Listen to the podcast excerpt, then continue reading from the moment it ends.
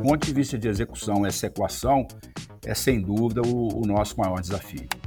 A gente quer atuar de maneira proativa e preventiva para a gente não ter qualquer problema, é, tirando toda essa responsabilidade da escola superando aí as dificuldades e buscando o melhor produto e entregando uma melhor qualidade aí. E nesse momento a gente está entregando nas escolas. Bem-vindos ao Pod Aprender Conectado, o seu canal de informações e discussões sobre a importância da conectividade na educação. Eu sou Silvana Martinucci e esse podcast é uma iniciativa da EASE, a entidade administradora da conectividade de escolas, responsável pelo Aprender Conectado, que está levando internet de alta velocidade e kits de informática para escolas públicas de todo o Brasil.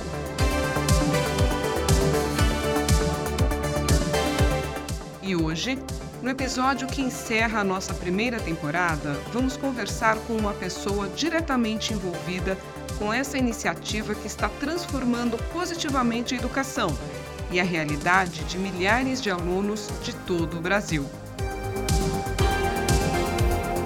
Nosso convidado é Luiz Carlos Gonçalves, diretor de operações da EASE e responsável por toda a operacionalização do Aprender Conectado. 5G, banda larga, online, backhouse, Big Data, offline, chatbot, cyberespaço, cookies, cachê, download, inteligência artificial, nuvem, online, letramento digital. Pode aprender conectado. Podcast da conectividade. Luiz, é um prazer tê-lo conosco no Pode Aprender Conectado. Bom dia, Silvana. Bom dia a todos. É um prazer estar com vocês. Luiz, com a finalização do projeto piloto, eu gostaria que você contasse para a gente qual que é a importância e a necessidade da realização de um projeto piloto num projeto de conectividade de escolas. Tá? E também explicasse como é que foram escolhidas essas escolas e esses municípios. Bom, falando de projeto piloto, é importante detalhar um pouco é, sobre o Brasil. O Brasil tem cerca de 138 mil escolas de educação básica pelas, espalhadas aí pelas cinco regiões do país abrangendo aí localizações né, e realidades muito distintas, Silvana, sob qualquer ponto de vista. E aí a gente pode exemplificar como logística de acesso, disponibilidade de energia elétrica, serviços de telecom. Esses são os, os principais pontos aí e a diversidade que nós temos. O projeto Aprender Conectado tem como objetivo prover as escolas com acesso à internet com critérios bem definidos, em termos de velocidade, de cobertura Wi-Fi nos ambientes educacionais, bem como os recursos informáticos, os equipamentos de informática, né? de modo que a gente consiga viabilizar aí o uso pedagógico dessa conectividade. Então, antes de escalar o projeto, é prudente testar algumas alternativas de atendimento em condições distintas, ou seja, diversas, né? desenvolvendo aí as soluções que melhor se adequem a cada realidade. E nesse sentido, o GAP, né? o GAP é o grupo de acompanhamento de custeio a projetos de conectividade em escolas. Na minha visão, muito acertadamente, né? escolheu dois municípios em cada uma das cinco regiões do país, considerando entre os critérios de escolha o IDH, e a existência de escolas em localidades com acesso mais complexo, como áreas remanescentes de quilombos, assentamentos e terras indígenas. E com a finalização do, do projeto piloto, eu acho que já dá para ter alguns resultados positivos, né? Você poderia elencar quais foram esses eh, resultados positivos? Silvana, o projeto piloto ele alcançou 177 escolas distribuídas em 10 municípios. Como eu comentei agora há pouco, dois em cada região do país, das quais 67% dessas escolas elas estão localizadas em zona rural, sendo 19% em terra indígena, 15% em áreas remanescentes e quilombos, levando aí conectividade com velocidade média acima de 150 megabits por segundo, que é uma velocidade adequada, né, bastante adequada para o uso pedagógico. No nosso projeto com cobertura Wi-Fi em todos os ambientes educacionais e kits de informática, que contemplam aí mais de 5 mil itens, entre notebooks, é, notebooks educacionais, projetores, telas de proteção, carrinhos de recarga, muito importante aí para o ambiente da sala de aula. E além disso, para duas delas que não dispunham de energia elétrica, nós implantamos é, geradores solar off-grid, ou seja, uma solução fotovoltaica para atendimento aí dessas duas escolas sem energia. Resultado disso, ao todo, são mais de 30 mil matrículas beneficiadas. E, Luiz, como é que é a, a escolha do tipo de eh, conexão que essas escolas vão receber? Né? Pode ser por rádio, por fibra, por satélite. Como é que vocês definem isso? Silvana, existem diversos tipos de conexão possíveis, como você comentou. Entretanto, cada tipo tem características e limitações aí inerentes à tecnologia correspondente. De modo que o tipo de demanda de uso versus a oferta disponível ali na região e ainda o custo-benefício norteiam essa escolha. No projeto piloto do Aprender Conectado, nós seguimos a diretriz estabelecida pela portaria da Anatel 2347, que estabeleceu a preferência da conexão por fibra ótica, e está perfeito, sempre que viável. Na sequência, rádio, ou satélite para aqueles casos onde a conexão por fibra for inviável. E nós conseguimos, para sucesso aí do projeto, nós conseguimos atender cerca de 78% por fibra ótica das escolas, 12% das escolas através é, via rádio, através do rádio, 6% das escolas no modelo híbrido, ou seja, fibra e rádio, e 4% por satélite. Esse modelo híbrido, você tem os enlaces de rádio fazendo a transmissão e na última milha ali a gente coloca, na última milha de ligação da escola, a gente coloca a fibra, que é, melhora bastante a, esta, a estabilidade ali da conexão. É, Luiz, uma das características do Aprender Conectado é a oferta né, dessa conexão por três anos. Como é, que, como é que isso vai funcionar? Silvana, esse é um dos diferenciais do projeto. No, no projeto piloto, nós firmamos ali contrato de prestação de serviço com os nossos fornecedores por três anos, ou seja, 36 meses.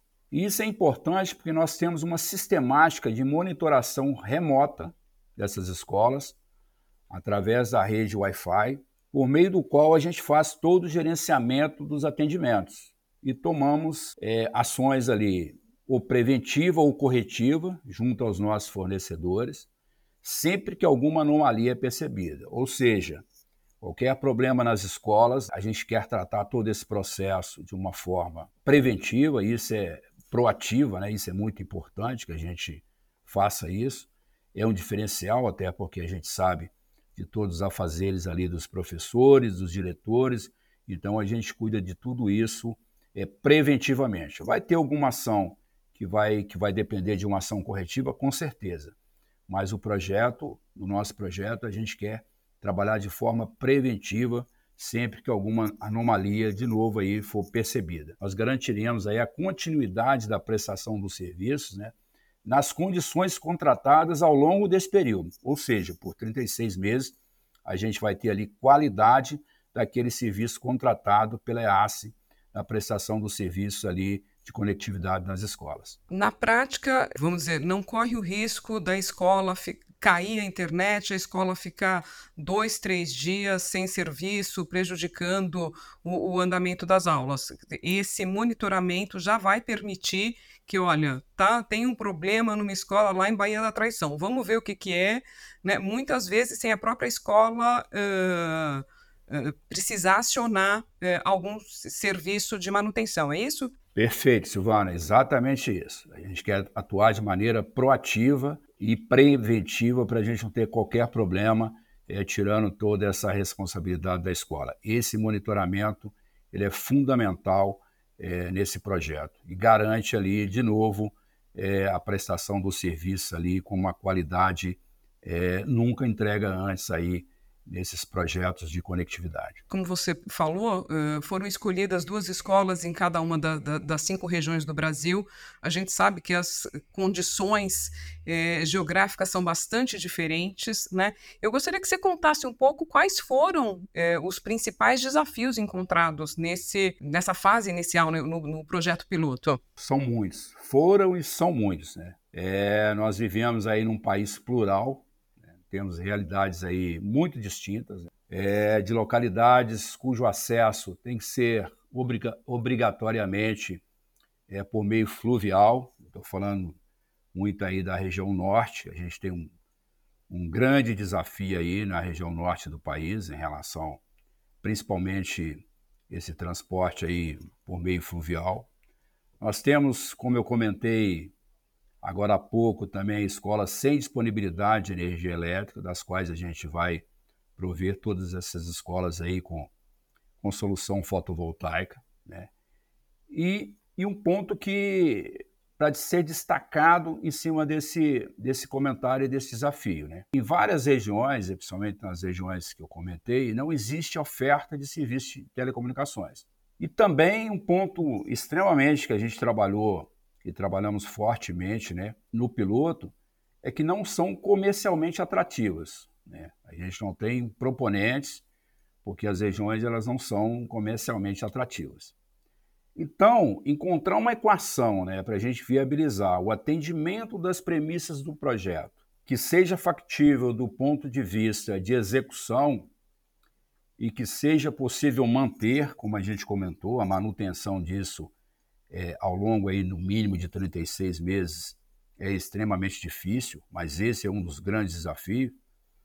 Ou seja, é, repetindo, as premissas do projeto do ponto de vista de execução, essa equação é sem dúvida o, o nosso maior desafio. Pode-se dizer que esse também foi um grande aprendizado. Um grande aprendizado. Antes da gente iniciar o projeto piloto do, do Aprender Conectado, nós visitamos aí diversas iniciativas interessantes. É, especialmente no período ali em que nós iniciamos o, o processo de vistoria técnica das escolas. Né? Nós percebemos que em algumas escolas né, já foram contempladas por programas que viabilizaram conexão à internet, ou que forneceram equipamentos de informática, mas que resultaram numa entrega insuficiente para o uso pedagógico. Esse, esse é um aprendizado. Seja pelas velocidades ofertadas, seja ali pela ausência de cobertura nos ambientes educacionais e também a adequação ali dos recursos existentes, que ao longo do tempo, né, a gente percebeu ali, é, sofreram inclusive solução de continuidade, notadamente, Silvana, pela ausência de uma sistemática que garanta a perenidade desse serviço. Então, penso que o modelo é, idealizado e implantado pelo GAP vem de encontro a essa realidade. Luiz, o, como você falou, muitas dessas regiões é, não, não tinham uma oferta uh, comercial uh, de grandes provedores, né? Então vocês acabaram tendo que fazer parceria com pequenos provedores. Como é que, como é que foi essa parceria? Foi positiva? Uh, foi fácil? Você podia contar um pouco sobre isso? Silvana, nós temos uma excelente relação com os nossos fornecedores. É, e como você colocou, é, principalmente na parte de acesso ali, os nossos fornecedores são pequenos provedores. É, e pequenos provedores, eles são profissionais e parceiros nesse grande desafio. Para nossa surpresa, foram grandes parceiros profissionais desenvolvendo soluções juntos com o nosso grupo técnico. Então, assim, é, é, a, a, parceria era é, excelente nesse ponto até de desenvolvimento aí do, dos provedores. A gente trabalha também desenvolvendo soluções conjuntas, enfim. É, estamos juntos nesse grande desafio. No, no, entanto, no entanto, há escolas em regiões com, com infraestrutura bastante precária, sobre vários aspectos, que muitas vezes não são comercialmente atrativas. Então, o esforço ali do, nosso time técnico da ASA, né, para conversar, enfim, para se tornar, ter um esforço muito maior para viabilizar né, a implantação, o projeto ali naquelas, naquelas regiões ali que a gente tem uma infraestrutura precária, né? E, de novo, que não são comercialmente atrativas. Então, esse, esse é um esforço muito grande, mas é, é um case de sucesso aí em relação aí para as próximas etapas do, do projeto Aprender Conectado. Luiz, é, pela sua experiência viajando o Brasil todo, é, chegando nessas cidades menores e, e, fugindo um pouco da, da conectividade na educação, você acha que esse trabalho que a EAS está fazendo de levar a internet, ele pode beneficiar essas pequenas cidades, essas pequenas comunidades? Com certeza, Silvana. Todos nós Sabemos que estamos vivendo aí uma época né, em que a internet está cada vez mais presente nas nossas vidas, né? Isso, isso é fato. Seja pela como meio de comunicação rotineira, seja no comércio, a gente vê que o e-commerce ele cresce aí em taxas extraordinárias, né? Na indústria a gente vê isso, no acesso à informação. E tudo isso gera um impacto muito positivo na economia. Na medida em que mais oportunidades de serviços são criadas, nesses pequenos municípios que a gente está conectando, né, o acesso ao conhecimento ele é facilitado. E também e que a barreira da distância dos grandes centros, e a gente vê isso, ele, ele perde relevância. Então, todo esse trabalho que está sendo feito, toda essa, essa conectividade nesses pequenos municípios, eu não tenho dúvida que o desenvolvimento desses municípios através do projeto Aprender Conectado ele é extremamente relevante e significativo. Luiz, é, a gente falou bastante aqui de desafios, né? A, a sua trajetória é né, nessa área de telecomunicações. Eu gostaria que você falasse um pouco, né, de tudo que você já viveu, de como é que como é que você chegou até a IAC. Bom, Silvana, eu sou engenheiro com MBA empresarial em negócios de telecom.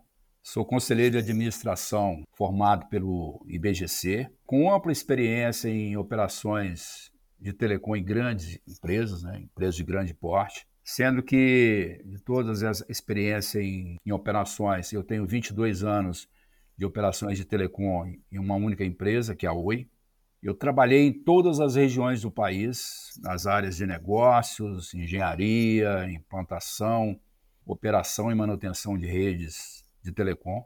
Sempre trabalhei em projetos com alto grau de dificuldade, ou seja, grandes desafios. Esse é um o, o projeto ou a coisa quando entra em rotina, eu quero eu quero ir para uma outra área. Eu sempre uma outra área da empresa. Eu, eu sempre fui é, destacado e caracterizado por, por projetos e grandes desafios. Eu, eu não gosto de rotina, esse é, um, esse é um ponto. E sempre formando aí, porque a gente, a sustentação de, de um grande projeto é sempre times de alta performance, né? Então, sempre formando aí, trabalhando, formando times de alta performance e sempre superando aí os resultados esperados pelos nossos clientes. Porque os resultados, quem vai dizer se se a escola está conectada, né? E de uma forma adequada para o uso adequado, é, são os nossos professores, são os nossos alunos, são os nossos diretores. Então, eu sempre falo isso para o meu time, o time de operações. A gente tem que fazer o melhor possível, né? Esse é um, esse é um projeto, é, enfim, o nosso maior desafio aqui na EASA é entregar uma conectividade nas escolas aí para o uso pedagógico, como eu tinha comentado, com alta qualidade e com menor custo, para conseguirmos aí conectar o máximo de escolas dentro do escopo definido pelo GAP.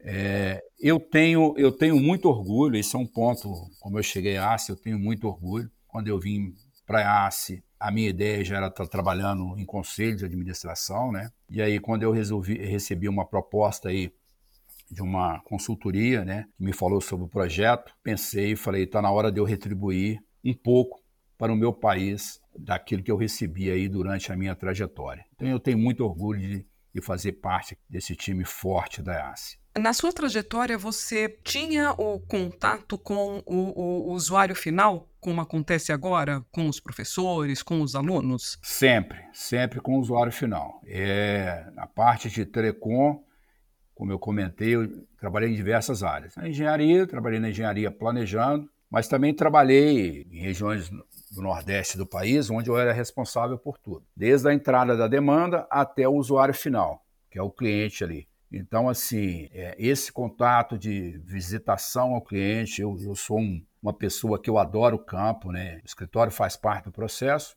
mas eu quero estar perto do cliente ali, visitando o cliente, as conexões que a gente fazia de, de telefones na época da fixa, é, enfim, na época da, da móvel, enfim, na época da fibra. Eu estou sempre em campo, é, visitando, embora a gente tenha ali as pesquisas, tenha os indicadores de qualidade, mas o mais importante é a gente estar tá olhando ali nos olhos do cliente e o cliente respondendo para a gente é, o que, que ele está recebendo. Né? Esse é um negócio que não tem preço. Então, esse é um ponto importantíssimo. Não é diferente é, em relação ao trabalho que eu fazia é, de visitar aí todas as regiões do país, todos os clientes, superando aí as dificuldades e buscando o melhor produto e entregando uma melhor qualidade aí. E nesse momento a gente está entregando nas escolas. Tá. E o que, que você viu nessa, nesse trabalho de visitar essas cidades, eh, essas escolas, eh, em regiões eh, distantes? Quais foram as situações que, que mais te marcaram? Bom, eu tive várias situações que me marcaram. Uma delas foi em Silva Jardim, uma, uma sala de crianças especiais. Isso me marcou bastante, né? A gente conectando ali e dando uma velocidade adequada para atender ali os professores e as professoras atenderem ali aqueles alunos, né? E a gente vê evolução e comentei isso, e conversei com uma diretora da escola sobre a evolução daqueles alunos. Muitas vezes aqueles alunos levam ali mais de um ano para aceitarem um abraço, isso é um ponto importantíssimo. Então, assim, tudo aquilo que a gente faz é, ao longo desse projeto é extremamente importante. Um outro ponto que no Vale de Jequitinhonha, em Minas Gerais, na cidade, no município de Berilo também, eu visitei uma creche e eu recebi alguns abraços de crianças ali do, da creche, né, é, espontaneamente né? Então, assim, agradecendo por aquilo que você está fazendo. Né? Uma criança ali de, de três anos, né? De três anos, feliz, alegre, né? E aí a gente sabe que a gente pode estar tá fazendo e fazendo muito mais do que a gente do que a gente deveria fazer, né? Para para o futuro do nosso país. E quando a gente olha em todas essas escolas, né? De norte a sul que, que eu visitei, a gente ver a construção, né, e facilitando ali, principalmente ali as tarefas, né, dos educadores, para que a gente possa ali, com, com, o uso da tecnologia ali na educação, né, e com os recursos que nós estamos é, é, colocando em sala de aula, né, no projeto Aprender Conectado, é, eles possam estimular, né, Silvana, a criatividade ali, o raciocínio lógico, né, a colaboração, né, é, a capacidade de pesquisa, que é um ponto extremamente importante, é, e outras competências aí importantes para o mundo contemporâneo. Então, é, é essas vantagens da tecnologia, quando a gente é, visita essas escolas, né, a gente vê que elas não se limitam apenas aos estudantes. Né? Com ela aí os educadores, né, e a gente, em termos de capacitação, né, a gente a gente está trabalhando nesse processo também. É extremamente importante o nivelamento ali dos professores, né? É, em relação à tecnologia da informação, isso é extremamente importante, né? E, e, a gente vê que, que com essa tecnologia, os educadores aí, eles podem gerenciar ali, de novo, tarefas burocráticas de formas simplificadas, né? Para tornar o trabalho ali junto às crianças né, muito mais prático e produtivo. E isso, eu não tenho dúvida, Silvana, que isso vai favorecer um avanço é, no letramento digital, equilibrando ali as condições de acesso ao conhecimento, né? independente da área geográfica. Esse é o ponto mais importante, independente da área geográfica. E aí, quando a gente fala de conectividade né, significativa, como a gente, ao longo desse, desse bate-papo aqui, é, conectividade significativa, que é extremamente importante, e conectividade significativa é o projeto Aprender Conectado. Eu não tenho dúvida em relação a isso.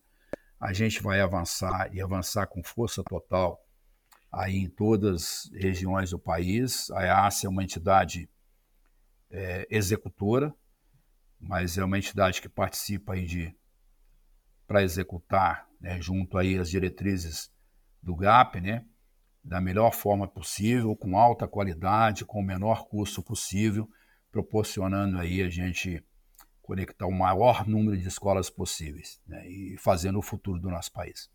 Infelizmente, Luiz, o nosso tempo está se esgotando, mas eu gostaria muito de agradecer o seu tempo e a sua disponibilidade para compartilhar todos os seus ensinamentos e experiências conosco e com os nossos ouvintes. É, eu abro um espaço aqui para você deixar uma mensagem para todo mundo que está nos ouvindo. Eu queria agradecer a todos, agradecer é, as operadoras, né, que são as associadas, ao MEC, ao Ministério das Comunicações, a vocês, né, a todos, a todo o time da EASA aí, é, a oportunidade é, de estar participando desse projeto.